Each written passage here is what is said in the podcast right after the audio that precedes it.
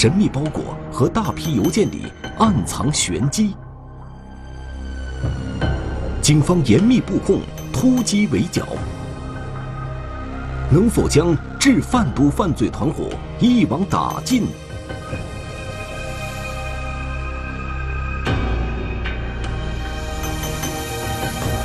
居民区里的异味儿。天网栏目即将播出。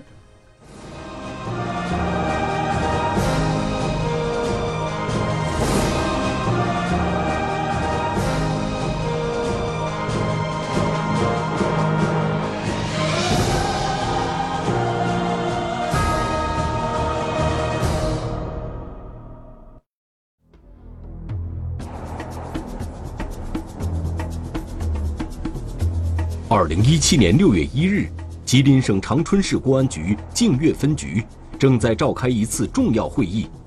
他们对苦心经营、追查半年之久、横跨全国九省十一个市的代号为“二零幺七杠四十九号”布都毒品案件，将要展开全面收网行动。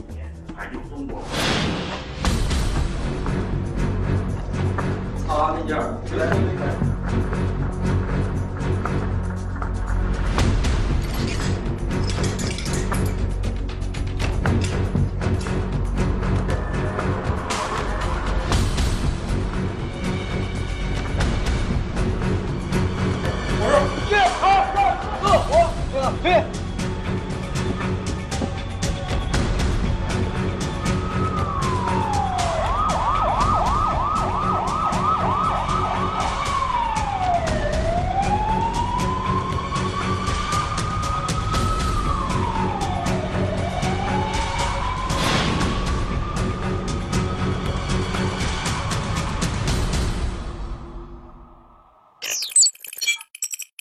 长春作为吉林的省会城市，冬季银装素裹，夏季绿树成荫，有着“北国春城”的美誉。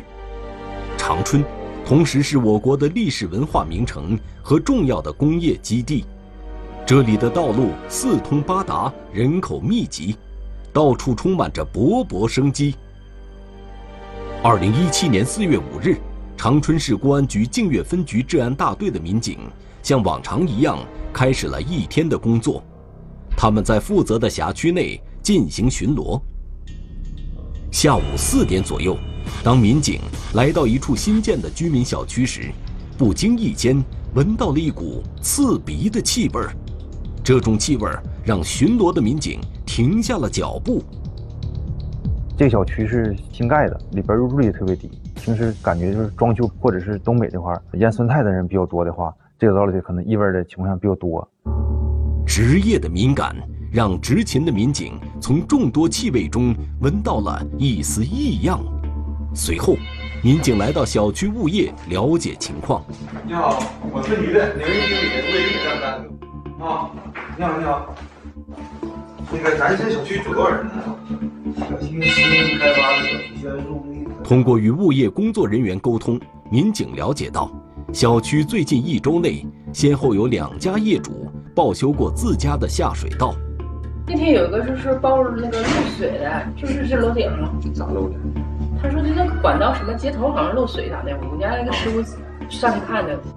通过走访，民警发现一个巧合，那就是两家业主都在自家卫生间内闻到不同程度的酸性气味。一是入住率比较低。第二个就是楼道里没有酸菜缸这种情况，所以说出于这个职业的敏感性，就觉得是不是有人在这里进行一些违法犯罪活动。下水道报修，酸性刺鼻的气味，综合上述情况，民警分析事有蹊跷，于是通过物业详细了解该小区居民的入住情况及气味来源。当时啊，我们走访住户的时候，居民反映。每当深夜啊，都有这个刺激性气味溢出，特别重，尤其要半夜。该居民区共有十八栋楼，住户大约近两千人。巡逻民警一时无法判断出异味具体来自哪个小区的哪个单元和门牌号，但是这种特殊的异味让民警感到非同寻常，于是将这一情况及时上报，立刻引起了长春市公安局净月分局领导的重视，指派治安大队加大排查力度，一定要查出气味的来源。经过深入排查，民警锁定该小区一号楼。一号楼共有十一层四个单元，每个单元一梯两户，住户共八十八家。异味到底出自哪一家呢？为了查明气味来源，民警逐层排查。当走到二单元零七号业主家门口时，一股酸性气味扑面而来。民警怀疑异常气味可能出自零七号住户。然后我们掌握到这个房间号之后。着重的对这个房间进行了一些侦查，最后把孙某锁定了。为避免打草惊蛇，民警悄然收队，首先对孙某进行调查，发现孙某是零七号房间的租客，现年二十八岁，已婚，吉林抚松人，无正当职业，曾因吸毒成瘾被强制戒毒两年。民警判断，孙某出现在这个小区。很有可能与毒品有关，再次复吸的可能性较大。小区里的异味来源基本有了眉目。随后，长春市公安局净月分局向市局汇报，盯防孙某和排查异味的工作由长春市公安局禁毒支队和净月分局的民警联合侦办，严密监控孙某的一举一动。孙某白天几乎不怎么出门。只有夜深人静的时候才外出就餐。经过三天三夜、二十四小时不间断的蹲守，在第四天下午十六点三十二分，民警发现孙某走出居住小区。可以看出，此时孙某夹带着一个包裹。我们在蹲守过程中发现，孙某拿出包裹的时候，初步怀疑他是向外地邮寄一些非法物品。孙某夹带着包裹，步履匆忙地走出居民区，民警不动声色地紧随其后，并隐约可以观察到，孙某在路边准备打出租车。孙某约车的同时左顾右盼，警惕性很高。等孙某上车后，民警驾车保持一定的距离，跟在孙某的车后。孙某乘出租车行驶了二十分钟后，民警看到。其在中途下车，这让民警很是意外。我们在跟踪的时候，还有这个难度比较大。出于我们的职业敏感性，我们确认他肯定存在一些违法行为，他才频繁的换车。负责跟踪的民警发现，孙某下了出租车之后，开始了频繁换车。换车过程中，并没有与其他陌生人接触，辗转到邮局，把夹带的包裹寄走了。随后。打上车，在居住地附近绕圈子，然后再不是说取最近的路去回家，而是绕了两圈之后，再回到自己租住的地方。多次换车之后，孙某将夹带的包裹邮寄出去，然后又绕了两圈才回到租住的小区。孙某到家里之后，平时在家里看看书、打打电话，偶尔也会把窗帘拉上。当天深夜。负责蹲守的民警发现孙某再次从单元楼出来，离开小区。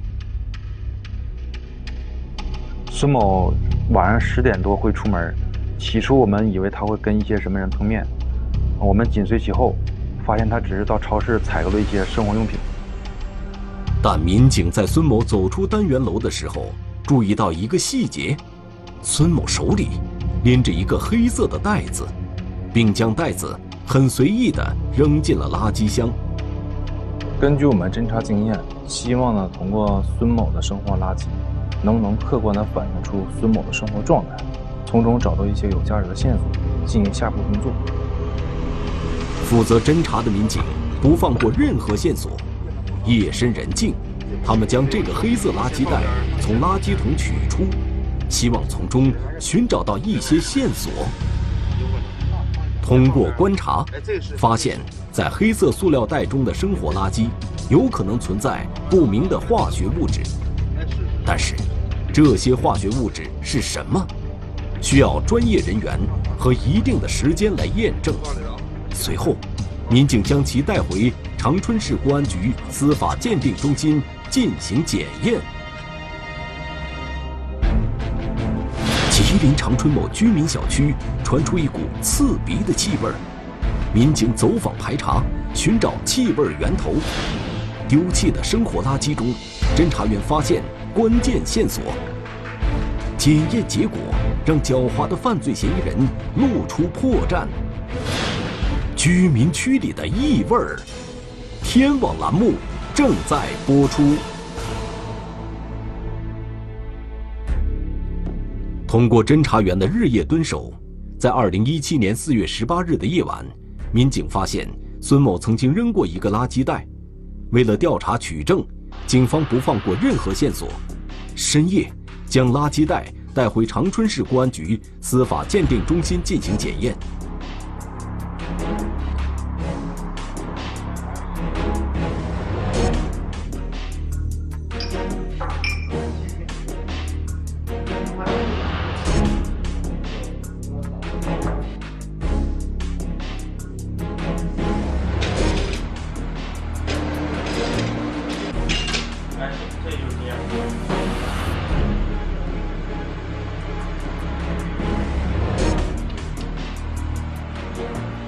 经过检测人员对生活垃圾里的残留物质进行化验及数据比对分析，在其中一个很小的纸片上，检测到制毒化学物质麻黄素。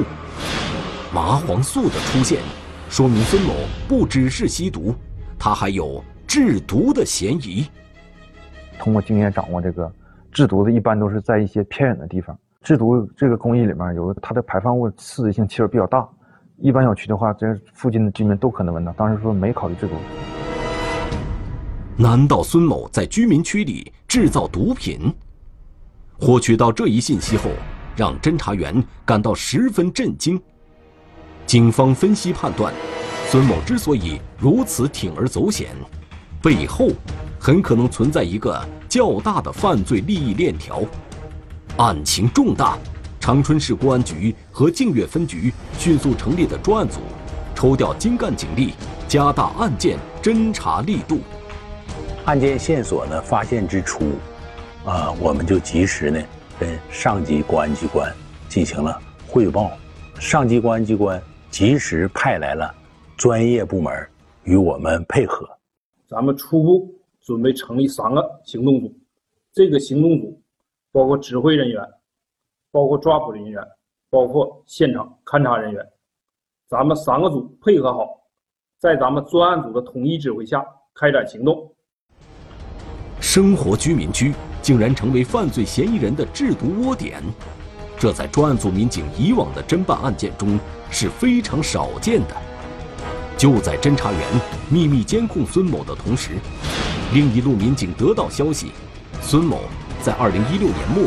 到二零一七年四月期间，曾多次前往成都、广州、贵州、昆明等地，并经常邮寄和收取邮件。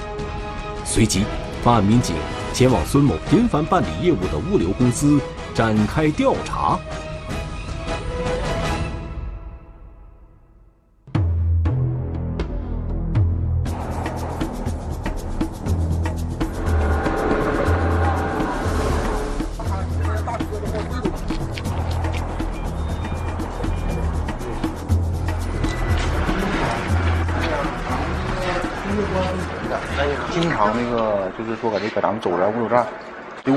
姓孙？比如姓孙？那那多了，我也记不住啊。姓孙，让你看一眼，姓孙的他并不一定留真名，嗯，他并不一定留的是他的真名。对对对，嗯。民警调查物流公司期间，另一路民警对孙某二十四小时不间断蹲守，发现孙某所居住的出租屋内不时地传出浓烈的化学品味道。由于对屋内的情况不了解，侦查员不知道孙某是否还有其他同伙，是否持有枪支，不好贸然行动。民警只能继续对孙某租住的房屋和活动范围进行秘密监控。这时，一条新的线索浮了上来。我们通过这个他的电话发的信息，确认了他做这个毒品已经成功了，但是暂时还没有进行销售。这条线索证实了警方的前期判断，孙某制毒的嫌疑得到确认。为了人赃俱获，警方决定对孙某实施抓捕。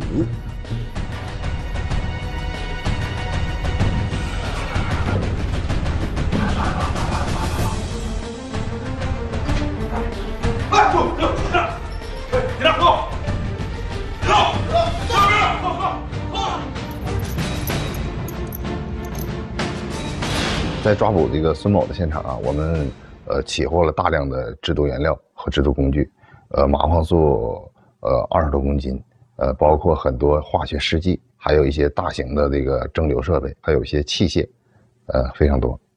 做好了之后，我就装好了，装好包装袋就包装好以后，我就送到快递公司就可以了。经审讯，孙某对自己的犯罪事实供认不讳。据孙某供述，二零一二年大学毕业后。一直没有稳定工作，后来回到家乡创业，又辗转到青岛做生意，均以失败告终。孙某从此一蹶不振。二零一四年，因交友不慎，沾染上了毒品。吸毒需要有资金支持，最后，孙某通过上网查询资料等方式，来研究制毒方法，走上了一条疯狂制毒、以贩养吸的不归路。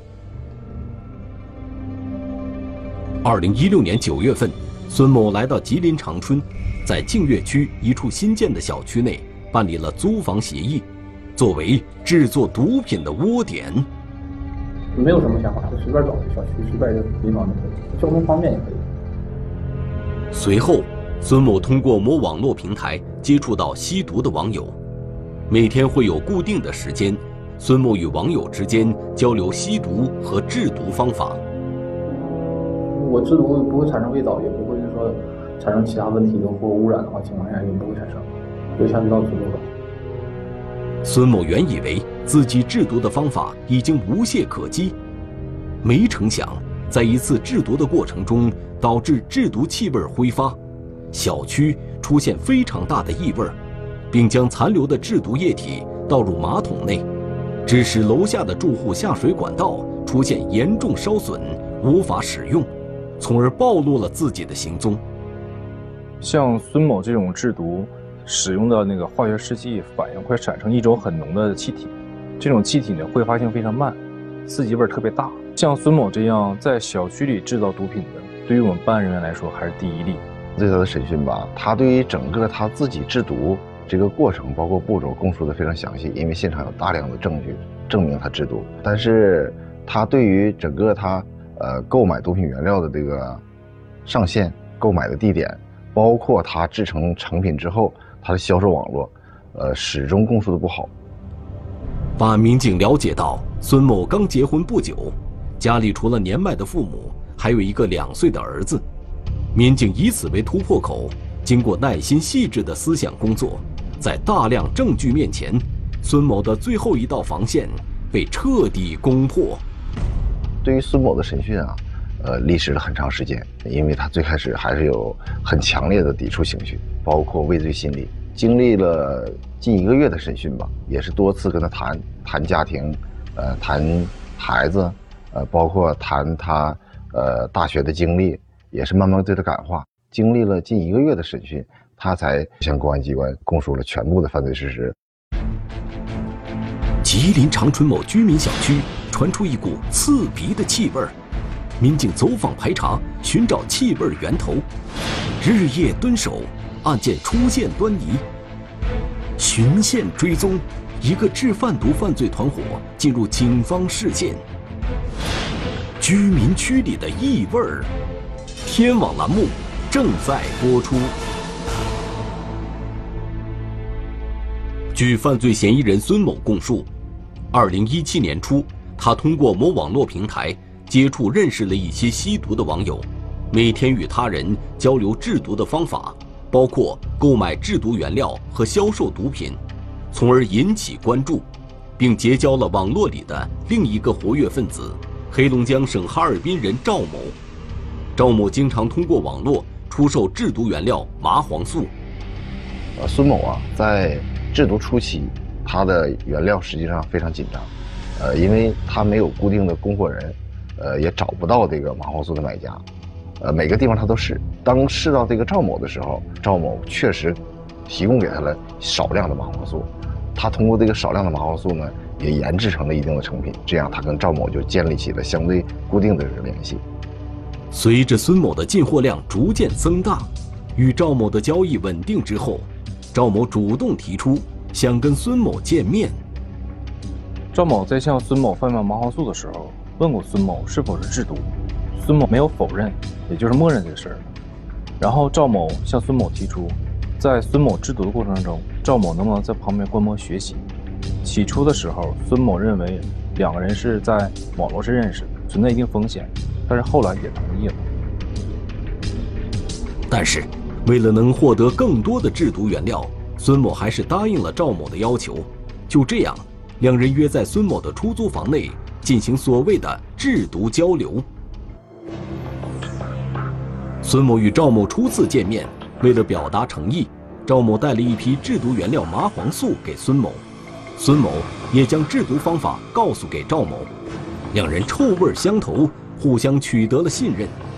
赵某掌握了制毒方法后，返回哈尔滨，同时继续提供制毒原料给孙某，而且数量一次比一次大。孙某在获得大量麻黄素之后，在短时间内将麻黄素制成病毒，并通过网络的方式销往全国。本想着两人可以长期合作。令孙某没想到的是，在二零一七年三月的一次交易中，他和赵某的合作发生了变化。因为孙某和赵某建立起一定的信任之后，孙某每次给他交钱，呃，不验货了。在最后一次交易过程中呢，孙某将钱交给赵某之后，拿着赵某给他提供的所谓的麻黄素，他就回了长春市。回到家之后，一打开发现里头是假的。这样，他又回去找赵某，赵某的电话也不接了，呃，各种信息也不回了，呃，他就跟赵某失去了这个联系。孙某与赵某失去联系后，重新在网络上寻找出售麻黄素的卖家。后来，他通过网络加入到一个茶叶群，实际上，这个茶叶群打着卖茶的幌子，专门贩卖制毒原料麻黄素。这次，孙某吸取赵某的教训。通过网络平台寻找到一位女性合伙人庄某，庄某作为中间人，与孙某约定联系上线严某在成都交易。这样，孙某就带着现金，呃，乘坐火车就到了成都市，与成都市的庄姓的一个女子，呃，进行了第一次交易。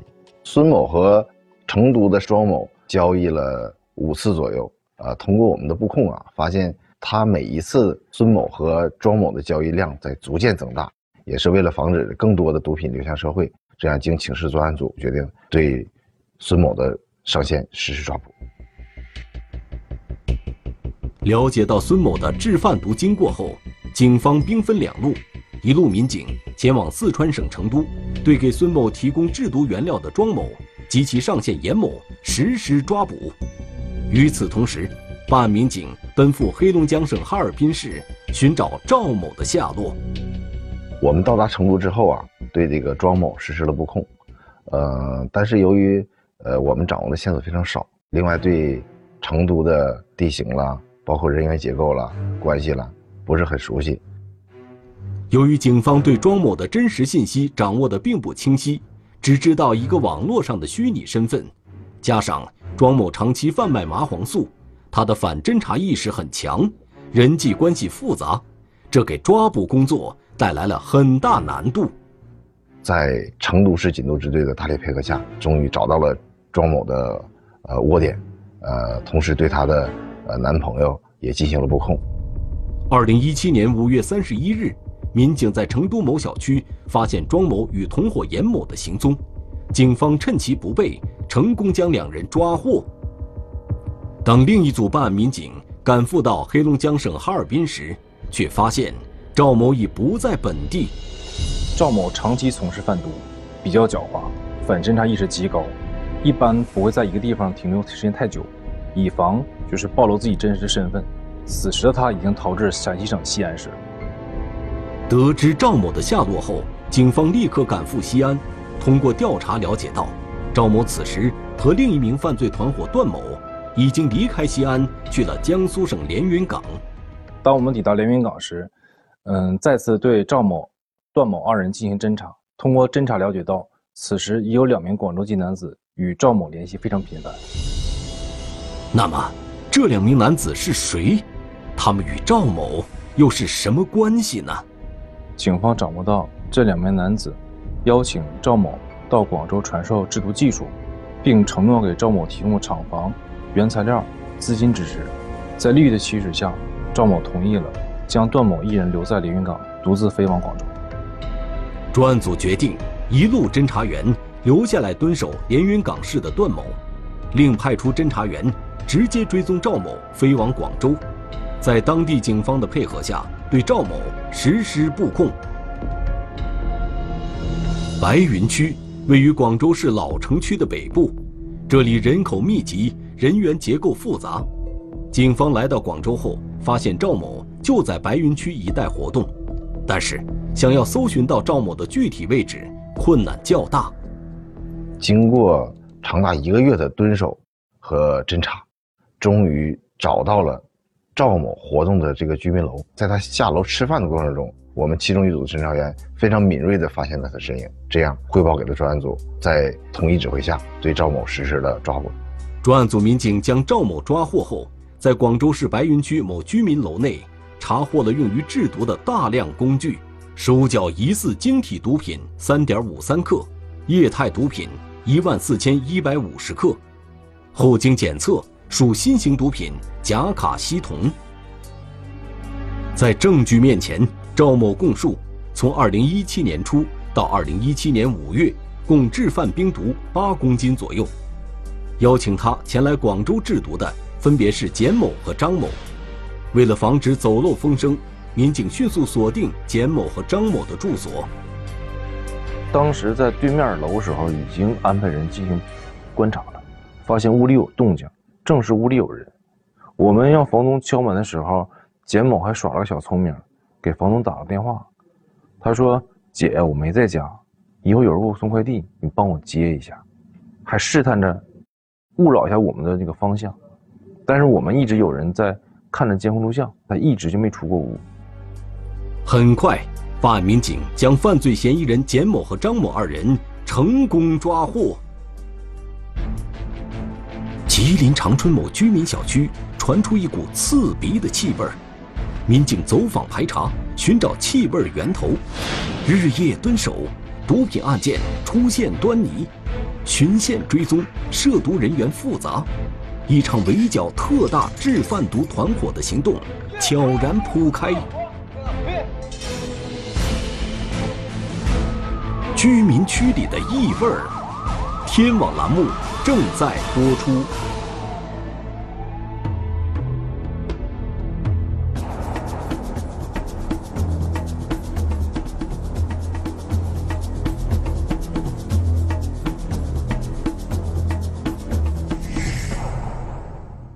据犯罪嫌疑人孙某供述，除了赵某、庄某、严某为自己提供制毒原材料麻黄素以外，他还有一条销售冰毒的渠道，那就是孙某的下线杨某。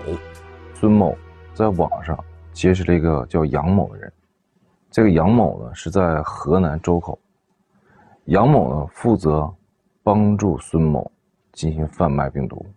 嗯，杨某本身也不吸毒，他跟人谈价钱。谈收货地址，对方把信息给杨某，杨某再把信息转给孙某，孙某按照杨某给发的地址进行发货，直接发给下家。但是呢，下家把钱打给杨某，杨某再把钱转给孙某。这也证实了孙某经常光顾邮局的真正原因。据调查，杨某在孙某制贩毒案件中起到了一个销售冰毒的中转作用。杨某负责把孙某制作的冰毒分别联络销售到四川、黑龙江、陕西、广东、河南、江苏、辽宁、天津等地。孙某有三条上线，分别是黑龙江哈尔滨的赵某、四川成都的庄某和严某，这三个上线呢，为孙某制造冰毒提供原材料麻红素；下线呢有一条是河南的杨某，杨某呢将孙某制成的冰毒以网络贩毒的方式卖向全国，而赵某在离开孙某之后，首先到达连云港市，伙同段某、刘某进行制毒，随后呢一人又到达广州市，伙同简某再次制毒。由此，警方梳理出一个供货渠道隐蔽、接口复杂的制贩毒团伙，他们将毒品销往全国各地，从而获得利益。通过审讯呢，孙某供述了杨某，但是孙某只知道杨某的 QQ 昵称，不知道真实姓名。到了周口之后，我们跟天津的碰到一起了，然后对杨某进行工作，最后实施抓捕。由于涉案人员多、地域广，吉林省公安厅上报公安部，代号为二零幺七杠四十九号毒品案，作为督办案件，得到公安部的高度关注和大力支持。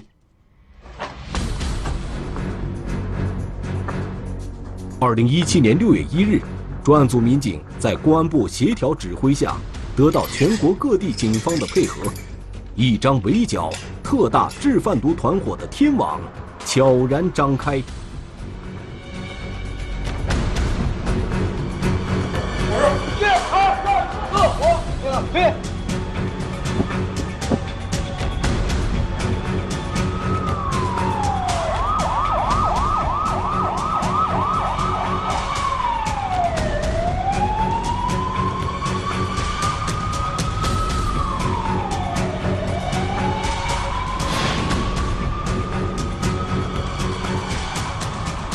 第一就是一切行动听指挥，要高度统一的指挥和调度。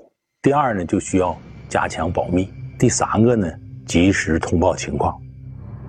二零一七年六月五日，专案组民警马不停蹄来到江苏，在连云港警方的缜密配合下，对犯罪嫌疑人段某和刘某实施抓捕。此时，犯罪嫌疑人段某。在连云港市伙同刘某一起制造并贩卖毒品。这时，连云港警方对刘某已经调查已久。吉林警方在连云港警方的协助下，于二零一七年六月八日，在某居民小区，最终将负隅顽抗的段某、刘某抓获。孙某这起制毒案件的侦破，可以说呢，历时时间比较长，将近半年之久。我们的办案人员长期出门在外。在一个城市一待就是一个月，他放弃了家庭，放弃了亲朋好友，放弃了自己休假，可以说呢，哎呀，失去了很多。但是呢，当案件侦破的时候呢，他们也有成功的喜悦。所以说呢，在这里呢，我也非常感谢我的战友们，他们付出的太多了。至此，代号为二零一七杠四十九号毒品案件。在公安部、吉林省公安厅、长春市公安局及多地警方的大力支持配合下，长春市公安局净月分局的民警历时近半年，跨越九个省、十一市，行程四万多公里，彻底将这个特大制贩毒团伙摧毁，共抓获犯罪嫌疑人九名，打掉省内外制毒窝点五处，缴获冰毒二十二公斤，甲卡西酮十公斤。制毒原料麻黄素二十五点七公斤，制毒工具一千二百多件，扣押涉毒车辆四台，银行卡六十三张，涉毒资金近一百万元。孙某这个制毒团伙地域性比较广，人员比较多，危害性极大。小区的居民朋友们，如果在今后的生活中发现了可疑人员，闻到了可疑的刺激性气味，一定要向警方及时报案。令人感到惋惜的是，犯罪嫌疑人孙某大学毕业以后，本可以依靠自己的聪明才智，获取正当的劳动财富，享受家庭的天伦之乐，因为交友不慎染上毒品，并在制贩毒的道路上越陷越深。目前，该犯罪团伙的全部犯罪嫌疑人已移送司法机关，等待他们的。将是法律的严惩。同时，警方提醒广大群众，远离毒品，珍爱生命。中华人民共和国公安部 A 级通缉令：苏建军，男，一九六八年九月二日出生，户籍地址河南省辉县市赵固乡高庙村一百七十六号，身份证号码四幺零七二三幺九六八零九零二幺二七六。